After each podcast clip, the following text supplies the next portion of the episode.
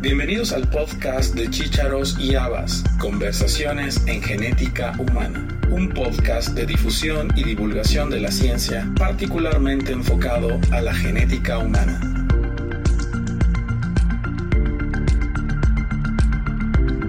La doctora Ida Vanessa Schwartz es médica graduada en 1994, realizando sus estudios de residencia en genética clínica en 1995 doctorado en el año 2000 en mucopolisacáridos. Actualmente, ella es profesora asociada del Departamento de Genética de la Universidad Federal Río Grande del Sur y profesor permanente del programa de posgrado en Genética y Biología Molecular y en Ciencias Médicas de la misma universidad.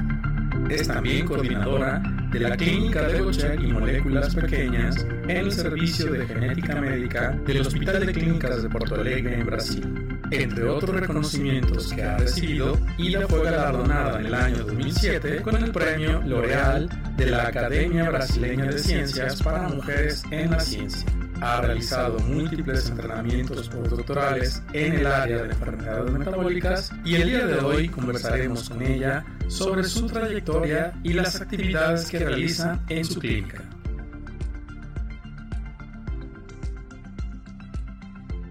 Hola Ida, ¿cómo estás? Muy bien, mucho gusto estar acá con usted. Gracias por aceptar la invitación y tomar este espacio dentro del Congreso para nuestro podcast. Tú trabajas en el Departamento de Genética del Hospital de Clínicas de Porto Alegre y en la Universidad Federal Río Grande del Sur. Para quienes no eh, conocen, pues es un centro eh, líder y regional y mundial para el, abordaje de enfermedades, pacientes con enfermedades congénitas del metabolismo. Eh, platícanos, Ida, ¿cómo llegaste a ser jefa del departamento? ¿Cómo estudiaste genética? ¿Dónde te formaste? E por que lisosomales? Tenho uma grande uh, trajetória em termos de anos na genética, porque hice a faculdade de medicina e no segundo ano da faculdade já me decidi que gostaria de fazer genética e penso que foi uma escolha muito acertada, porque a genética, além de fascinante, não, não temos rotina no atendimento de pacientes uhum. com doenças raras, porque eh, todas são muito diferentes de uma a outra. E toda a minha formação, a faculdade de medicina, depois a residência, pós-grado foi feita em Porto Alegre, no Departamento de Genética de La URGS. E sempre gostei de todas as áreas de genética, pero fui cambiei para a área de errorosinatos de metabolismo e doenças lisossômicas, porque meu supervisor Roberto Giuliani trabalhava ou trabalha ainda com as lisossômicas e me convidou para fazer uh, o Master Science, um mestrado, uh, com mucopolissacaridose do tipo 1 e a partir disto nunca mais parei. Uh, como cheguei a ser lá uh, chefe de, do serviço, penso que sempre foi uma coisa que queria que foi necessário muito foco, estudo e determinação, porque temos, como disse, que ser, temos muitos passos para seguir até que consigamos uh, exercer este tipo de função.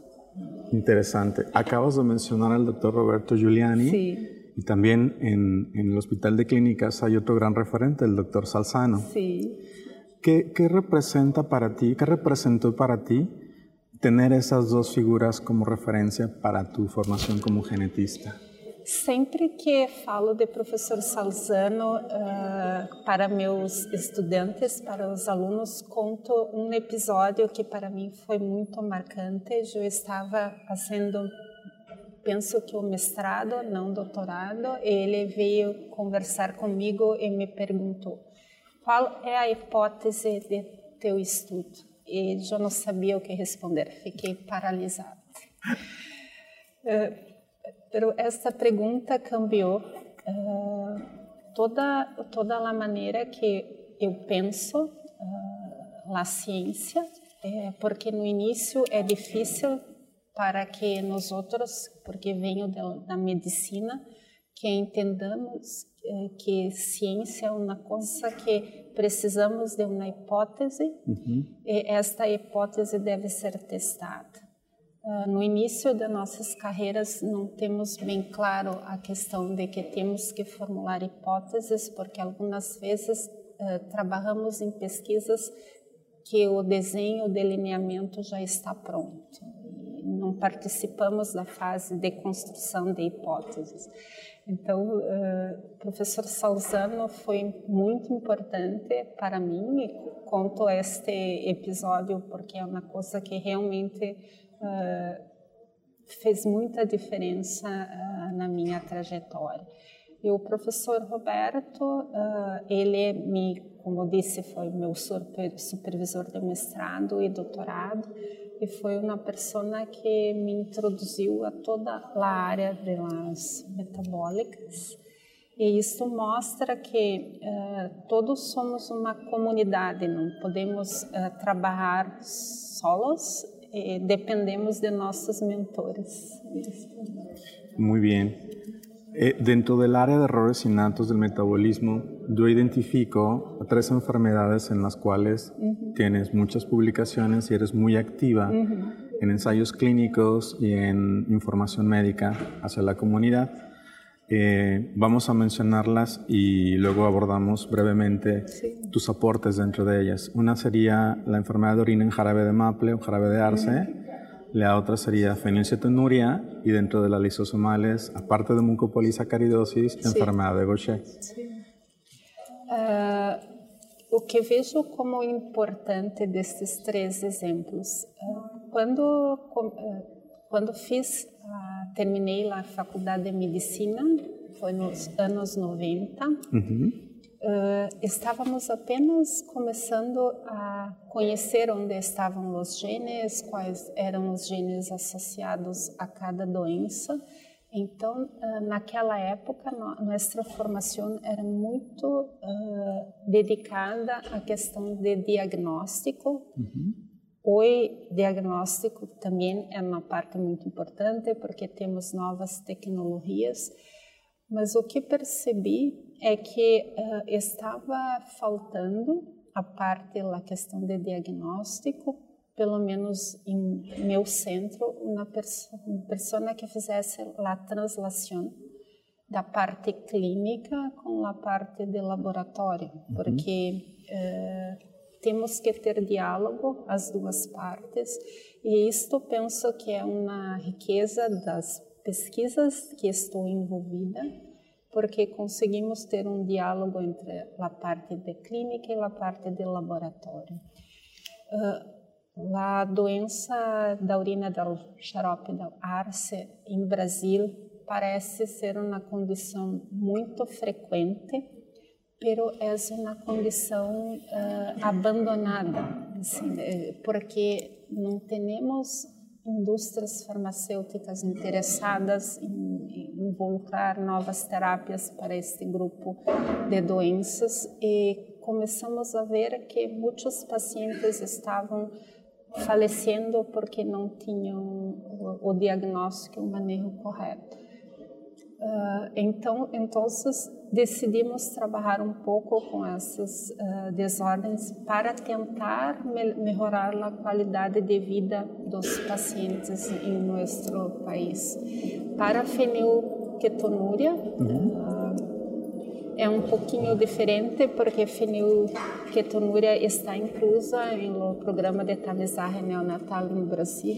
Sim. Pero o que acontece é que não temos em Brasil dados sobre o segmento dos pacientes a largo prazo. E isto é uma coisa que sempre me interessou, porque temos que saber, ou oh, fizemos a tamizaje e o paciente como está? Está recebendo o medicamento, a fórmula? Não está. E meu interesse por PKU veio por isto. Ok. Em, en relación a PKU, bueno, hay ahora tratamientos y sobre todo la detección temprana a través del programa de tamizaje. es fundamental. Y Brasil es líder en Latinoamérica en la cobertura eh, de tamiz neonatal. ¿Cómo ha impactado el, el, acceso temprano? Primero tienes que hacer, obviamente no un programa de tamiz, sino un programa de trabajo, eh, hacer detección temprana y el acceso a tratamiento. ¿Hay algunas características particulares en relación a variantes patogénicas en tu población? o diagnóstico temprano no Brasil como um, um programa de governo é relativamente recente, é dos anos 2000. Ok. okay? E, a, de acordo com a legislação brasileira, uh, só podemos incluir no programa nacional doenças que o governo uh, uh, custeia também o tratamento. Okay. Então, os pacientes têm acesso às fórmulas metabólicas, pero solamente as fórmulas, não aos alimentos hipoproteicos. Okay. E uh, em relação às novas terápias, por exemplo, a sapropterina, solamente as mulheres que estão pensando em terem filhos. Embaraçados. E sobre a parte de genética, uh -huh. uh, estamos agora estudando okay. isso, então não tenho dados para te Ustedes dizer. hicieron una publicación que reporta cómo estamos cada país latinoamericano uh -huh. En relación a, a, a, a fenilcetonuria, sí. que considero, entre errores innatos, pues es el punta de lanza. Sí. Y de ahí tomamos modelos sí. para otras enfermedades. ¿Cómo ves a Latinoamérica? Uh, porque des, depois, depois vamos falar das redes, como uhum. vejo a Latinoamérica. E isto é uma coisa que, como digo, peguei para mim, porque penso que temos que trabalhar mais em conjunto, uhum. os latino-americanos, porque somos muito buenos temos muitos pacientes, pero penso que temos que nos organizar mais para desenvolver nossos próprios guidelines uh -huh. uh, e coisas que sejam representativas de nossa população, porque não consigo entender que, por exemplo, na Europa eles uh, os profissionais eles conseguem se reunir e tem um documento de como tratar isso, um documento de tratar aquilo. E aqui nós temos isso, ficamos copiando as coisas. Sim. Então isso é uma coisa que eh, estou muito interessada em participar de esforços para que possamos trabalhar conjuntamente. Muito bem. E em relação a você? Que es una enfermedad que tenemos en común, yeah. que nos gusta. eh, Gaucher, meu caminho no Gaucher foi um pouquinho diferente, porque quando uh, uh, iniciei os trabalhos com o Gaucher, tínhamos uma coorte uh, no serviço e o, o, o, primeiro médico tinha saído, então assumi os Gauchers. Ok. E novamente penso que ela o que trouxe de mudanças, minha contribuição foi uh, organizar o segmento dos pacientes uh, e tentar ajustar os tratamentos de uma forma personalizada para eles. Muy bien. También tienes un gran activismo en Latinoamérica en relación a la colaboración sí. entre países latinoamericanos para crear un foro, un foro de enfermedades metabólicas latinoamericana que fue iniciativa tuya. Es una red, de, una lista de correos, tienes una red, tienes, redes sociales, eh, que nos permite a cualquier persona que trabajamos en enfermedades metabólicas hacer preguntas, eh, hacer estudios colaborativos, em, consultar sobre el manejo específico de un tratamiento. Platícanos de esta red y sobre todo eh, comunícanos a quien esté interesado, quién puede eh, entrar a esa lista.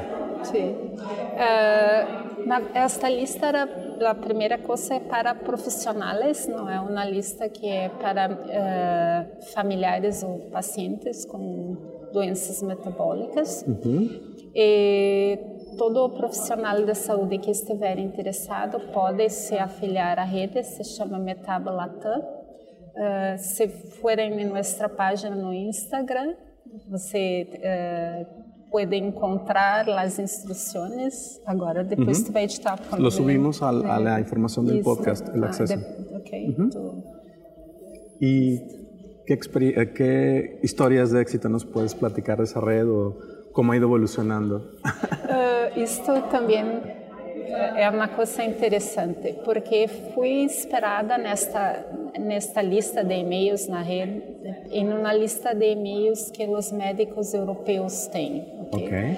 E uma coisa que que vi é que tinha poucos latino-americanos uh, participando e um dos motivos que penso eu é porque as listas são todas em língua inglesa uhum. e queríamos criar uma coisa que pudéssemos falar em inglês também, mas em português, em espanhol, porque não todo mundo domina a língua inglesa. Uh, então, este foi nosso maior intento, pero uh, estamos ficando velhos. Eu penso agora que e-mail é um meio de comunicação que irá cambiar. Uhum. Então, o que vejo é que temos que criar outras formas que não sejam os e-mails, mais rápidas. mais rápidas. Por isso, fomos para Instagram e estamos pensando em outras coisas. Quantas pessoas estão nessa lista? Quantos médicos? Uh, em torno de um 300 médicos. ¿En toda Latinoamérica? ¿Falta algún Pero, país? Eh, ¿No? de todos. Wow. Y tenemos algunas personas de Europa también, en okay. Estados Unidos. Muy bien. Eh, como mencioné hace un momento, en el, la descripción del podcast pondremos la liga sí. para quienes cumplan los requisitos puedan ingresar sí. a esta lista. Eh, también eres un referente en relación al feminismo. Sí. No conozco el feminismo en Brasil, pero me gustaría que nos platiques eh, tú como mujer científica, sí, sí, médica, sí. genetista, eh, ¿cuál es, cómo, ha, ¿cómo, has enfrentado eh, toda esta situación eh, que te ha hecho ser más fuerte? ¿Cómo ves el feminismo en Latinoamérica? Porque tenemos muchas feministas que nos escuchan también y, y quien no te conozca debería conocerte. Gracias. uh... Entrei, uh, digamos, mais a fundo nesta questão de feminismo depois que me tornei madre, porque tenho tenho uma filha e uh, por causa da maternidade uh, passei por algumas situações que não me pareceram justas e que foram por causa do fato de que sou uma mulher. Eh, uma das situações eh, que eh, eu recebia uma bolsa de estudos uhum. e esta bolsa quando se você está em licença maternidade porque no Brasil podemos ficar em licença durante os primeiros seis meses uhum. de, depois de que a criança nasce e esta bolsa ela foi suspensa durante este período e não me pareceu justo porque uhum. os padres não eram suspensos. Claro, claro. E começamos a desenvolver um programa que se chama Parent in Science em Brasil. É um programa que recebeu alguns prêmios mesmo de Nature e trabalhamos muito com esta questão de como uma mulher uh, que tem filhos uh, pode continuar na, na carreira científica, porque algumas vezes ou muitas vezes o que acontece é que as mulheres, porque em determinada fase são as pessoas que têm que cuidar mais dos filhos, isto é uma uhum. coisa natural, elas não recebem o suporte necessário para continuar na carreira científica e desistem. Então, uh, queremos mostrar que é possível continuar se temos os apoios necessários. ¿Cuántas, eh, el programa sigue funcionando? Segue funcionando. E uma coisa que aprendi, para que tu saibas, é que, claro, uh, as mulheres, uh, cada fase de nosso desenvolvimento temos uma questão que nos preocupa mais em relação ao feminismo. Okay. Se falamos com as uh, mulheres que não têm, têm filhos, nós temos uh, a questão do assédio e coisas. Depois começa a preocupação com a questão dos filhos. Uh, pero temos que tentar abarcar todos os, os assuntos e algumas vezes o preconceito ele é muito sutil, não nos damos conta disso. Isso é algo importante. E, e te consideras ativista? Me considero ativista, me considero ativista, sim. Tento sempre que possível trazer estas questões. Ok. Agora, no dia, temos o Dia da Mulher, dia 8 de março, 8 de março. organizamos uma uma sessão em nosso serviço, porque algumas vezes os hospitais não são bons ambientes para estas discussões. Generalmente pero... não. ok. Um, creo que hay muchas personas que nos escuchan que te van a, sí. que te van a, okay. a seguir. Y bueno, sí. en mi opinión eres una mujer fuerte, una mujer con mucha experiencia que sabe hacer valer su conocimiento. Sí y creo que en ese sentido eres un buen ejemplo para muchas personas, entre otras. ¿no? Sí. Cambiando de tema, eh, trabajas en un departamento de genética que, como sí. dijimos al principio del podcast, es referente en enfermedades lisosomales. Eh, tienes residentes, tienes sí. alumnos, ves pacientes, sí. haces ensayos clínicos, tienes un centro de diagnóstico, referencia. Eh, ¿hacia, dónde, ¿Hacia dónde vas? Que sigue para ti? Uh, esta é uma boa pergunta.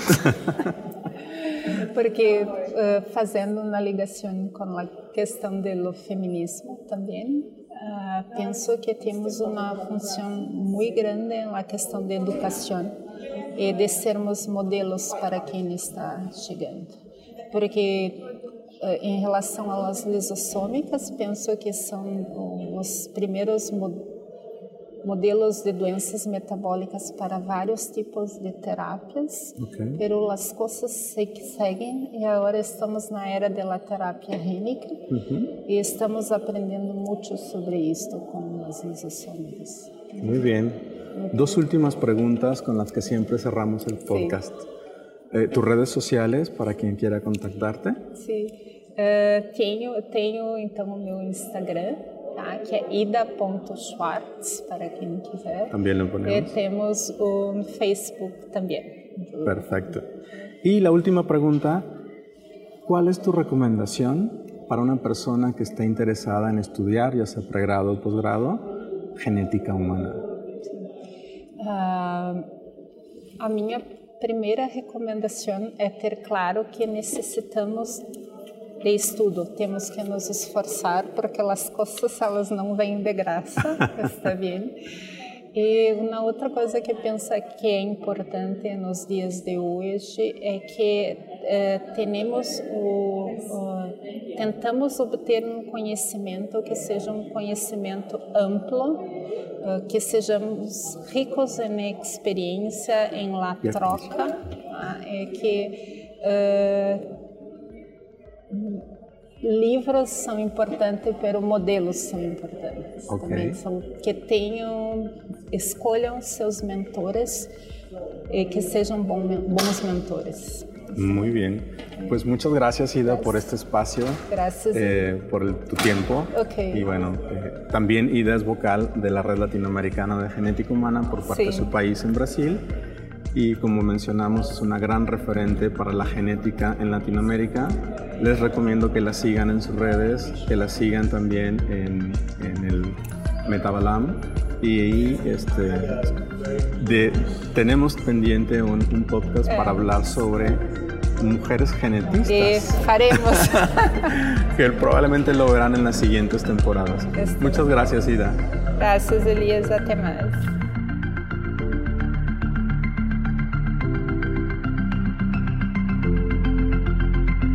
Gracias por haber escuchado este episodio del podcast de Chícharos y Habas, Conversaciones en Genética Humana. Te esperamos la próxima semana con un nuevo episodio y te invitamos a que te suscribas gratuitamente en cualquiera de nuestras plataformas. Estamos en Acast, iTunes, Spotify, Google Podcast y Amazon Music. Y síguenos también en nuestra cuenta de Twitter, arroba chicharos y llamas.